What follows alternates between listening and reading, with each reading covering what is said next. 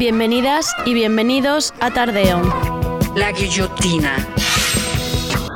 Empezaré con la guillotina. Ayer os decía que no me interceptarais por la calle para darme vuestra opinión sobre la editorial. Tardeo tiene fans, así que retiro lo dicho. Interceptarnos para lo que queráis, en la calle o donde sea.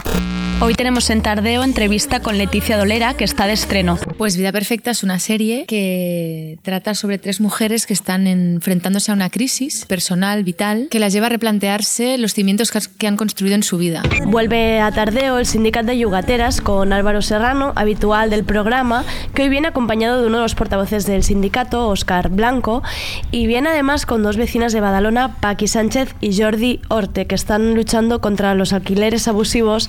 Vamos con la sección de feminismo interseccional de Tardeo de la mano de Miriam Hatibi, que siempre nos ayuda a repensarnos y a salirnos del feminismo blanco hegemónico. Miriam, ¿qué está pasando? Eh, lo de siempre, lo que pasa es que hoy tengo la excusa del 8M. Venga. Pero no, muy bien. A ver, tampoco no quiero que esto sea una sección de crítica al feminismo. Bueno, es raro, ¿no? Porque es como reflexiones a la vez que crítica, pero bueno, como es espacio seguro entre nosotras, no Exacto. pasa nada. Ahora son días para hablar de feminismo. Exacto. Y, y para eso estamos. Un poco unas instrucciones para ir a la manifestación y luego un manifiesto que he hecho. Un manifiesto, Sí, sí, qué sí, bonito, sí, jo, hecho- Miriam. No, no, vengo a tope. Vamos a hacer un audio de esto.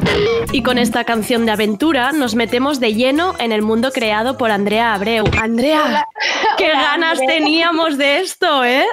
Sí, tenía muchas ganas. Eh, estoy en un momento mm, de mucha excitación y de mucha exposición. Me siento, se lo digo a mis amigas, como muy proyectada hacia afuera, ¿no? Supongo que a todas las que, las que hayan hecho promociones de sus libros y las que lo, lo estén haciendo ahora mismo se sentirán igual que yo, ¿no? Y ahora que ya estás viendo opiniones, ¿estás un poco mejor? Buah, pues no sé qué decirte, porque en realidad eh, siempre he sentido, cuando he pasado de una fase a otra en la escritura de la novela, la publicación, Ujú. me parecía que la siguiente iba a ser más fácil, pero siempre ha sido todo lo contrario.